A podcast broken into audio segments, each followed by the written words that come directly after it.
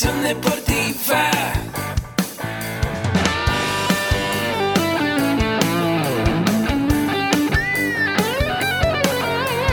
Yo soy Ahmed. Somos guerreros. Hola, bienvenido a la Asociación Mexicana de Educación Deportiva. Soy el doctor David Lezama, presidente de AMED, y es para mí un gusto darte la bienvenida a estos podcasts. Este programa está diseñado para compartir contigo conocimientos de los temas que nos apasionan a todos los que amamos el físico-constructivismo y el fitness y queremos mantener un estilo de vida saludable. Hablaremos entonces de entrenamiento, de nutrición, de suplementación, de farmacología y de un tema que cada vez toma más importancia, el marketing deportivo digital.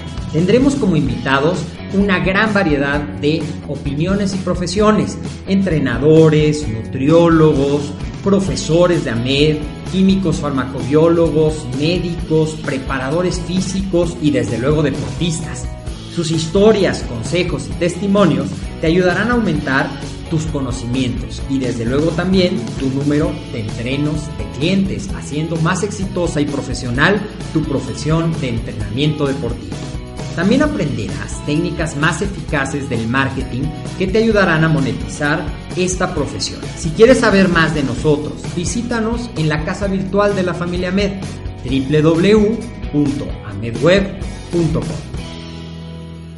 Hola, ¿qué tal amigos? Pues bienvenido a su programa de el podcast AMED. Mi nombre es Agustín Alarcón Arce, ingeniero bioquímico y también trabajo aquí en la MED en toda la parte de mercadotecnia y desarrollo personal. Antes que nada quiero dar las gracias al patrocinador de este programa que es la plataforma AMED con un clic, amedconunclick.com, donde vas a poder encontrar cursos e información sobre los temas que más nos interesan y nos apasionan. Estos son la nutrición deportiva, el entrenamiento deportivo, el emprendimiento deportivo y el desarrollo personal. Son cuatro pilares muy importantes que si hoy día estamos dentro del deporte, los vamos a ocupar para toda nuestra vida y va a ser cuestión de seguir aprendiendo.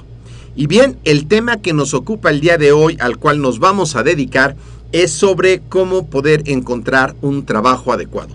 Si tú eres un entrenador o si ya eres licenciado en acondicionamiento físico y recreación y te interesa tener alguna gerencia o alguna coordinación o algunas cosas, habrá ciertos pasos que tienes que seguir, ciertos pasos que debes de cubrir para que la persona interesada se pueda eh, tomar tu candidatura como algo en serio. Y algunas cosas eh, que vas a poner en tus eh, datos para poder poner tu currículum, bueno, hay algunas plataformas. Puedes poner tu currículum en la plataforma de LinkedIn. Te voy a dejar aquí en las notas del programa como eh, el link directo para que lo puedas hacer. Y en este podcast vamos a explicar un poco cómo se hace. Y también lo puedes poner, por ejemplo, en CompuTrabajo, que son de las plataformas más solicitadas por las empresas para buscar trabajo. Pero también lo puedes poner en lugares como Manpower o Adeco, que son empresas de outsourcing que se dedican a contratar personal. Eh, esa es la manera como más rápida donde vas a tener más visibilidad para lo que tú quieres hacer. Dentro de eh, los perfiles que la gente busca, pues algo que va a ser importante que tú tengas a la vista es tu edad, tu sexo y el, va a venir el horario. Tú tienes que también tener un horario disponible. Si tú vas a poner un currículum, si estás estudiando, pues dirás yo tengo disponible tales y tales horarios para trabajar. Los estudios que tienes, que ahorita vamos a entrar un poquito en esa parte las funciones que puede realizar, es decir, yo soy entrenador y sé ah, de entrenamiento de fuerza, también sé eh, entrenamiento contra resistencia, también sé eh, a lo mejor clases de spinning, es decir, las funciones que puede realizar dentro del gimnasio o club deportivo donde vas a laborar, que vamos a ver ahorita un poquito más de eso. También vamos a ver las competencias. Y las competencias se refiere a qué sabes hacer, qué problemas puedes resolver con lo que tú ya tienes. Y otro punto importante que la van a evaluar las empresas son tus habilidades sociales. Dependiendo del puesto, si vas a ser entrenador, pues tendrías que ser amable, educado, con facilidad de palabra y varias cosas que tienes que tener, que ahorita en un momento más las vamos a ir recopilando.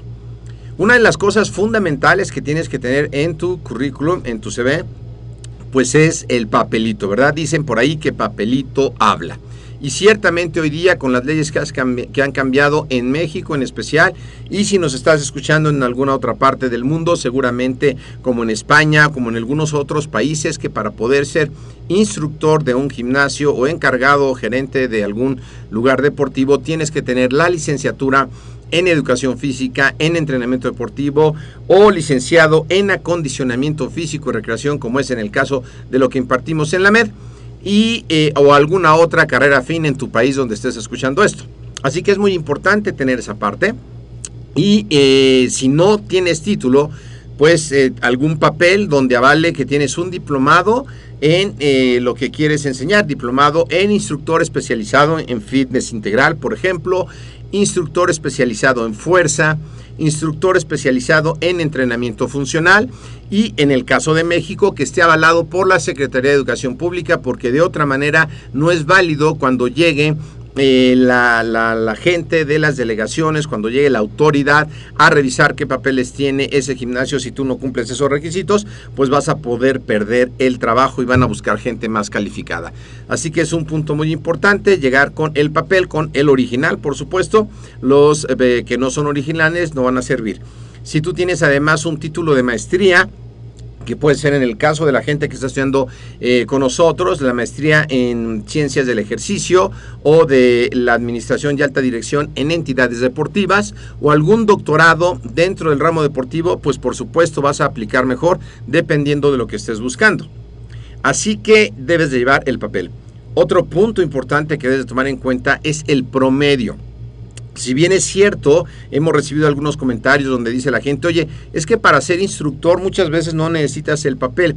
Sí, hay mucha gente que de manera eh, autodidacta ha aprendido y pudiera saber en algunos casos probablemente igual o más que una persona que ha estudiado, pero al final de cuentas los tabuladores salariales en el mundo están dados en base al eh, título que tienes. Si bien es cierto que también nosotros en AMED apoyamos la gente que quiera ser emprendedora, pues también es muy válido que también podamos ser empleados y que tengamos derecho a subir en el escalafón empresarial en base a nuestra preparación y resultados que demos para esa empresa. Así que van a revisar tu promedio. ¿Cuál es el promedio que debes de tener?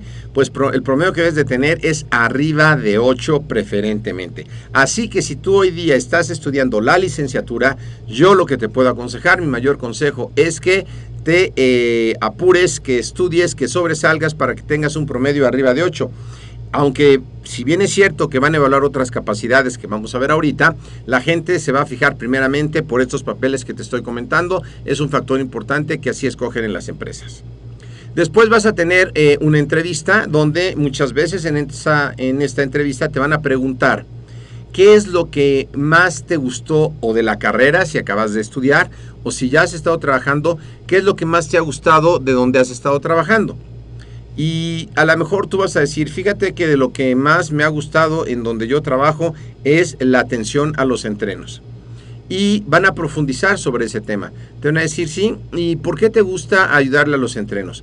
Y tendrás que tener y contestar la verdad al respecto porque la gente va a evaluar y muchas veces esta gente es preparada para poder seleccionar a las personas, tienen una preparación de recursos humanos para detectar si mientes o no mientes. Si bien es cierto que no es una entrevista para la policía ni nada de eso, bueno, pues sí va a ser una parte importante. También te van a preguntar eh, cuál es el futuro que tú quieres hacer de 2 a 5 años. Y realmente si tú tienes la licenciatura y no estás buscando estudiar una maestría, vas a estar fuera del mercado. O si no estás en una educación continua, vas a estar fuera del mercado. Las empresas buscan gente que si bien haya terminado sus estudios, pero que constantemente se esté capacitando, ya sea en línea o de manera presencial. Entonces es importante que escojas ahorita qué estudiar y ponerte a estudiar algo y siempre que estés trabajando estés capacitándose y cuando él te pregunta, oye, ¿qué estudiaste? Pues mira, estudié la licenciatura LAFIR licenciado en acondicionamiento físico y recreación, pero además estoy estudiando un diplomado en entrenamiento funcional. Y ya estás dando algo característico. Pero si también te pueden preguntar, oye, ¿y de dos a cinco años qué vas a piensas estudiar? Y tú dices, mira, pues pienso estudiar a lo mejor una maestría en coaching con eh, AMED Ingeniería Educativa, por ejemplo, pues la gente te preguntaría, ah, sí, ¿y cuándo es esa maestría? ¿Dónde la imparten? ¿Cuánto cuesta? Y si tú no sabes esos datos, se van a dar cuenta que realmente no vas en serio con tu preparación hacia un futuro y ellos, la gente hoy día está buscando gente especializada, las empresas buscan gente muy profesional, así que es importante que lleves datos concretos. Mira, voy a estudiar en eh, la AMED, por ejemplo, y voy a estudiar eh, la maestría en coaching porque es muy importante tener un acercamiento con la gente. ¿Y quién avala esa maestría? Te pueden preguntar y entonces tendrás que tener la respuesta de dónde vas a estudiar, en este caso Ingeniería Educativa y la Secretaría de Educación Pública, ¿ok? Entonces es importante que tú sepas que tienes que estarte preparando y tienes que decir la verdad. Y además siempre hemos hablado aquí en la MED de que la educación eh, continua debe ser un proceso de por vida. El aprendizaje nunca se acaba. Es algo importante que tratamos también de impulsar con los podcasts. Así que es una parte. Otra parte muy importante es que vas a mandar o vas a llevar tu currículum. Generalmente mandas tu currículum vía correo electrónico antes. Y en tu currículum vas a poner, bueno, pues eh, qué estudios tienes, eh, qué has hecho, pero básicamente lo que debes poner primero en tu currículum antes de poner cualquier cosa es lo que sabes hacer, qué problemas puedes solucionar. Por ejemplo, yo soy Agustín Alarconarse, soy ingeniero bioquímico y tengo una maestría en mercadotecnia, yo una maestría en mercadotecnia digital, la primera hace muchos años, hace 20 años, y la segunda, bueno, eh, hoy día la, la estoy terminando de cursar. Entonces yo lo que pondría en mi currículum sería eh, ingeniero bioquímico con maestría en mercadotecnia. Te ayudo a generar planes de mercadotecnia para aumentar tus ventas. Te ayudo a posicionarte en el mercado, a generar la posición de la marca, a que tu empresa sea más productiva, a que ahorres dinero. Manejo programas como WordPress, manejo toda la publicidad de Facebook, manejo toda la publicidad de Google Analytics y pongo ahí en lo que te puedo ayudar porque eso es lo que las personas van a buscar inmediatamente. Algunas personas en lugar de poner esto ponen la definición de lo que estudiaron. Dirían, soy licenciado en mercadotecnia. Los licenciados en mercadotecnia se dedican a estudiar que las gentes compren de una mejor manera. Y eso es erróneo. Por ejemplo, si tú eres entrenador y vas a poner, eh, eh, soy licenciado en acondicionamiento físico y recreación. Estudié cuatro años. Los licenciados en acondicionamiento físico y recreación hacen que la gente se active. Eso no es lo que debes de poner en el principio. Tú debes de poner, soy licenciado en acondicionamiento físico y recreación y ayudo a las personas a bajar de peso, a mejorar su estética corporal, a bajar los niveles de presión. También sé labores administrativas y te puedo ayudar a un mejor control del gimnasio, a que el gimnasio ahorre dinero, a que el gimnasio tenga más socios, a crear una fidelización, a generar una retención del gimnasio. ¿Te fijas cómo cambia? Es bien diferente cuando yo sé qué sabes hacer y cómo puedes ayudar a la empresa a que tú me vengas a hablar de ti. Recordemos que a las personas no les gusta escuchar de nosotros suficiente. Quieren saber qué podemos hacer por ellos. Así que cuando vas a entregar tu currículum o incluso si vendes entrenamientos personales, lo que tienes que poner es ahí lo que sabes hacer. Y si puedes poner unos testimonios, en este caso de fotos de antes y después, por supuesto que eso se va a ir para arriba. ¿Ok? Es importante que eh, también en la entrevista, además de tu currículum, bueno, ya vas a poner ahí todo lo que sabes hacer y también eh, hay que poner todo lo que has estudiado y en los trabajos que has tenido. Dentro de los trabajos que has tenido, tienes que poner qué logros o escribir qué logros tuviste para esa empresa. Ah, cuando yo trabajé en esa empresa, la empresa aumentó el 20% de sus usuarios en dos meses. Cuando yo estuve en esa empresa, esa empresa ahorró el 30% de dinero en material de limpieza porque fuimos más eh, eficientes y eficaces en el mantenimiento. Cuando yo estuve en esa empresa, la retención de los clientes a largo plazo fue mayor, la inscripción de los alumnos en la alberca aumentó en los niños porque antes no había niños, qué sé yo, donde hayas estado, tienes que poner cuáles han sido tus logros para que la gente diga, ah, mira, este entrenador, además de ser entrenador, también sabe de administración. Pero no solo sabe de administración, también sabe de la parte de mantenimiento. Ah, está muy bien porque estamos buscando un entrenador, pero si nos puede ayudar en otras labores, pues va a ser mucho mejor. ¿Te fijas cómo poner los logros que has tenido en otros trabajos, además de poner los trabajos, va a ser muy importante en tu vida? Y además otra cosa es que lo que digas ahí tiene que ser verdad. Tienes que, bueno, si estás empezando no tendrás muchas referencias, si ya tienes más tiempo en los trabajos tendrás mayor cantidad de referencias. Tienes que tomar en cuenta que la gente le va a llamar por teléfono a tus referencias, a tus las personas que te están refiriendo, para ver si es cierto o no. Por eso es tan importante, eh, querido escucha, que tú salgas bien de todos los trabajos. Si tú no sales bien de todos los trabajos, cuando la gente llame ahí y den malas referencias de ti, esa gente no quiere contratar problemas. Así que es muy importante que nunca salgas peleado, mucho menos pongas demandas de ningún tipo en conciliación o en tu país donde tengas que poner demandas esos pleitos, sobre todo si estás empezando en el mundo eh, laboral, no te van a traer nada, nada bueno. Las empresas le creen a las empresas y si no estás bien en ese sentido, pues se va a recomendar. Y si das un mal servicio en las redes sociales hoy más que nunca, se van a enterar de que eso no es correcto. Aquí sí que es muy importante siempre hacer tu mejor esfuerzo. Y aquí bien vale la pena que si estás trabajando seas el mejor empleado que hay en tu gimnasio o en tu club deportivo. Si tú eres el mejor empleado que hay en tu gimnasio, en tu club deportivo, tú vas a poder conseguir oportunidades de trabajo mucho más rápido. Muy probablemente te vengan a buscar. Si tú tienes tu perfil en LinkedIn y la gente ve lo que haces, tienes muy buenas referencias, bueno, pues lo que van a hacer es buscarte. Y cambia mucho cuando la gente te busca para ofrecerte trabajo a cuando tú vas a buscar trabajo. Eso en el ámbito empresarial se llama headhunters, que sería la traducción en cazadores de cabezas, donde la gente está buscando un perfil adecuado que ya sepa, que no le tengan que enseñar, que resuelva problemas. Así que un consejo muy importante es que tú seas muy buen empleado, resuelvas muchos problemas, más de los que te tocan para que puedas tenerlos en tu currículum. Otro punto que te van a preguntar es el aprendizaje. Te van a decir, este, oye, Agustín, ¿y qué aprendiste? ¿Qué experiencias previas me puedes eh, eh, platicar de lo que tú aprendiste en ese trabajo que tuviste? Y ahí tú tendrás que explicar todo lo que aprendiste, lo que hiciste, qué fue lo que pasó durante todo ese tiempo que trabajaste en la empresa y qué fue lo que más te gustó y cómo pudiste resolver todas esas situaciones. Es algo muy importante la parte del aprendizaje y también si lo puedes llevar a la empresa donde estás pidiendo trabajo, mucho mejor.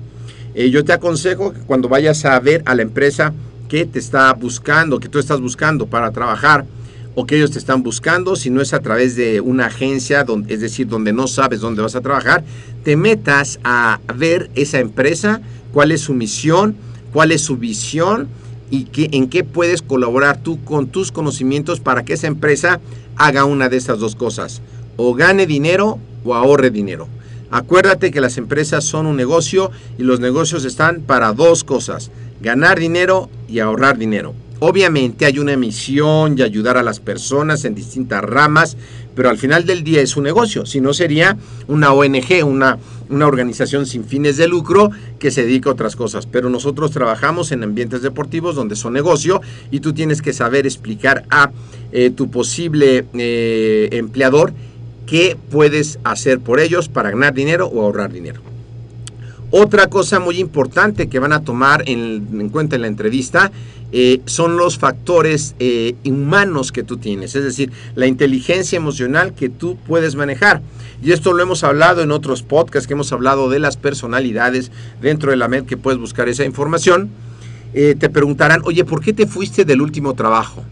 Y a lo mejor tú dices, fíjate, me fui del último trabajo porque la verdad es que yo era el que hacía todo, nadie me ayudaba, yo tenía que llegar muy temprano, los demás iban muy tarde y yo me iba más tarde que ellos y siempre hacían que yo hiciera todas las cosas y te pones en un plan de víctima. Inmediatamente la persona se va a dar cuenta que tú eres de las personas que se victimizan y ninguna empresa quiere víctimas en, su, en sus oficinas, en sus departamentos, en sus salas de entrenamiento. O a lo mejor puedes decir, pues fíjate que yo en el trabajo hacía todo, ¿verdad? Ya te vas al otro extremo. Yo hacía todo, llegaba temprano, no me pagaban lo que yo este eran mis aptitudes y entonces te pones como el Superman del entrenamiento y se van a dar cuenta que estás a lo mejor exagerando en las cosas que dices y que crees que lo sabes todo. Entonces eh, es importante, yo te aconsejo leer el libro de cómo ganar amigos e influir sobre las personas para que podamos nosotros crecer emocionalmente y que cuando en tu vida diaria del hoy, del día a día, sepas lidiar con esas cosas emocionales con los demás compañeros. Porque en las empresas te van a contratar para evitar problemas y líos emocionales con la gente. ¿Tú sabías que en las empresas los problemas emocionales con las personas generan cuentas por cobrar? Y eso trae un decremento a la empresa en sus ingresos.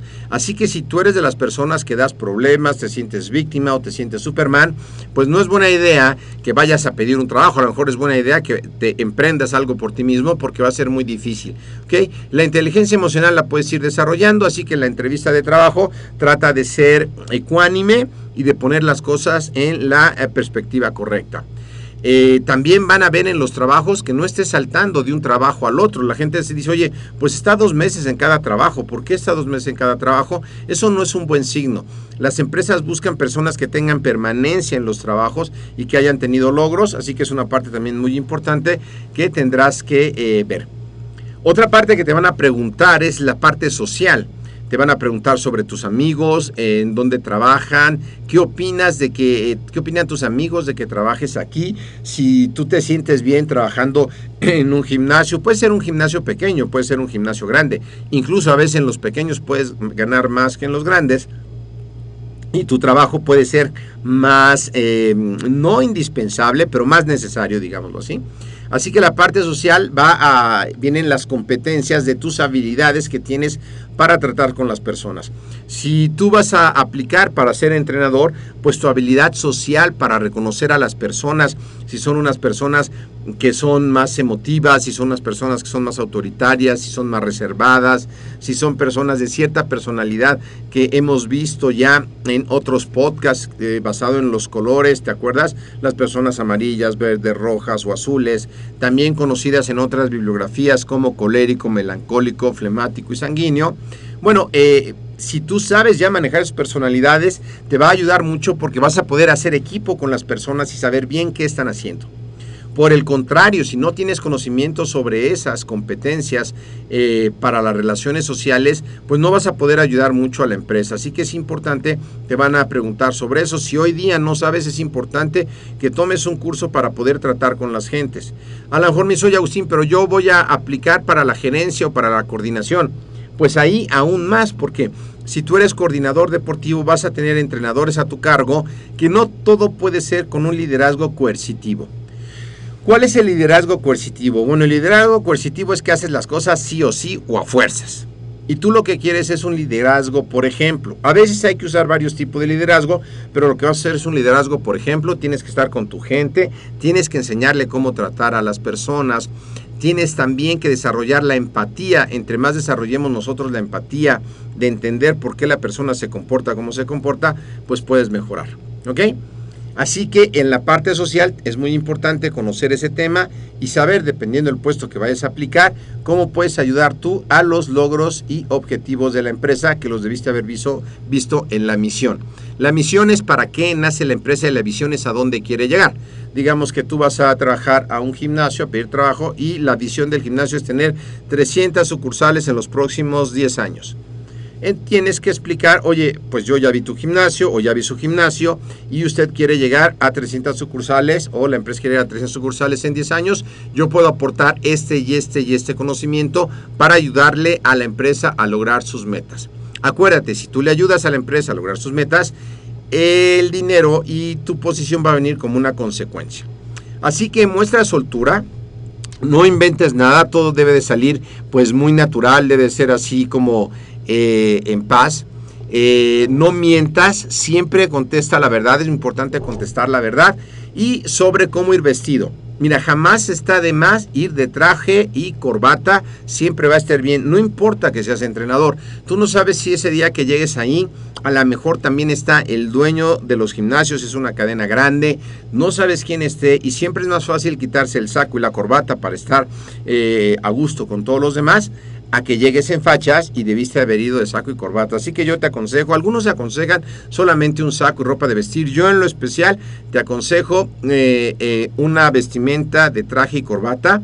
Eh, bien, si tienes barba, bien rasurada la barba, bien rasurado el bigote. Procura que si tienes vellos en la nariz no se peguen con los del bigote, hay que cortarlos con unas tijeras. Los dientes bien lavados, hay que usar el hilo dental. Y bien lavado de la boca, a veces nos ponemos nerviosos cuando vamos a una entrevista, lleva una pastilla de menta por si acaso, no lleves chicle porque se ve muy mal, pero es muy importante, nunca hay una segunda vez de causar una buena impresión. solamente hay una primera vez y esa primera vez no la vas a volver a tener. Tú tienes 15 segundos para generar una buena impresión y no debes de perder la oportunidad. Algo importante también cuando te presentes con la persona o con todas las personas que tengas la entrevista es un apretón fuerte de mano, no saludos efusivos ni abrazos, mucho menos besos, a menos que sea alguien muy conocido tuyo, pero en México somos mucho de abrazar y besar y esas cosas. Bueno, no saludos, ni efusivos, ni de beso. Si te quieren dar un beso, sobre todo si eres mujer, estira la mano así como recta para que pues no se preste al beso, ¿ok? Te van a preguntar también eh, cómo supiste de la vacante, cómo te enteraste de la vacante, tendrás que decir ahí ya cómo te enteraste y, tú vas dispuesto, como estás buscando tú el trabajo, pues a negociar qué, qué, puede haber. Te van a ofrecer un sueldo, te van a ofrecer un horario que ya lo debiste haber visto previamente y puedes llegar a una negociación. Todo esto que yo te estoy armando cuando te platicando, cuando te pregunten, pues tú trata de armar un pequeño speech y ensayarlo frente al espejo, pero siempre ve dispuesto a improvisar porque hay mucha gente que tiene mucha experiencia y lo que digas no te lo va a creer de inmediato y te puede hacer varias preguntas importantes. Por ejemplo, ¿qué haces en tu tiempo libre? ¿Qué libro lees? Si tú mencionas algún libro y no estás leyendo ese libro, se va a dar cuenta que estás mintiendo. Entonces, desde un principio vas a hacer mentiras y no es buena idea, ¿ok? Eh, es importante también si ya aplicas con eh, la vacante y ya te dan el trabajo, eh, que hagas todo correctamente, es decir, que seas puntual, que vayas uniformado, que vayas bien. Muchas veces cometemos el grave error, el gravísimo error de solamente portarnos bien el primer mes o los primeros 90 días que es la prueba. También a veces cometemos el error de decir que sabemos hacer cosas que no sabemos hacer. Y eso pues a final de cuentas no va a funcionar porque vamos a perder el trabajo y también las referencias que van a dar con respecto a nosotros no van a ser las más adecuadas. Tienes que observar ya para con que cerrar este capítulo que tú seas el perfil adecuado. Entonces repasando las cosas para poderlo ver de las cosas que tienes que eh, tener eh, bien dominadas. Uno es que tengas tus papeles en orden. Eh, de preferencia la licenciatura y el título, no basta con haberla estudiado, el título o el título de la maestría o del doctorado. Y si no tienes nada de eso, bueno, yo te aconsejo que lo hagas, que estudies la licenciatura, pero lleva diplomados de educación continua o certificaciones o actualizaciones donde se avale ante una autoridad competente en tu país que tú puedes eh, ser entrenador o desempeñar el puesto que estás pidiendo. Dos, que en tus estudios tengas promedio arriba de 8, cuando son títulos o carreras, en los diplomados pues no hay calificaciones. Eh, tres, los aprendizajes. ¿Qué has aprendido? ¿Qué te gustó más? ¿Qué estás dispuesto a estudiar posteriormente? Cuatro, ¿cuáles son tus planes a futuro, pero bien exactos? ¿Qué piensas estudiar? ¿En dónde? ¿Cuánto cuesta? Eh, cinco, eh, en la experiencia. Tu CV, Tienes que poner tus capacidades principales, lo que sabes hacer por los demás, por qué te van a contratar. Tienen que ser reales y tienes que decir qué aprendiste que puedes aplicar ahora. 6. Los factores humanos que te van a preguntar tienen que ver con la inteligencia emocional, cómo te desempeñas ante los conflictos, cómo resuelves los conflictos, cómo te portas en el área social, cómo vas haciendo todas estas cosas para generar un buen ambiente de trabajo. 7 Siempre eh, la primera impresión es la que cuenta, nunca va a cambiar, así que un fuerte apretón de manos, que vayas muy bien vestido y que hagas todas las cosas como se deben de hacer. Así que con estos siete pasos importantes para poder aplicar a un puesto dentro del ramo deportivo quedan aquí o en el podcast. Si quieres más información, te invito a visitarnos a www.amedweb.com. También te invito a que me escribas a mi correo a mercadotecnia.amedweb.com mi nombre es Agustín Alarcón. Dime de qué tema quieres que hablemos de desarrollo personal, de emprendimiento deportivo, de marketing digital para que podamos seguir en contacto. Y también te recomiendo los demás podcasts que tenemos en Amedca. Tenemos podcasts académicos, entrevistas con entrenadores, entrevistas con personajes importantes del deporte y entrevistas de estudiantes de la licenciatura de acondicionamiento que han resuelto su vida, que han hecho de su vida algo mejor por un país mejor, sea el país donde estés. Así que muy buenas tardes. Ahmed con un clic se despide. Nos vemos en el próximo podcast. Saludos a todos.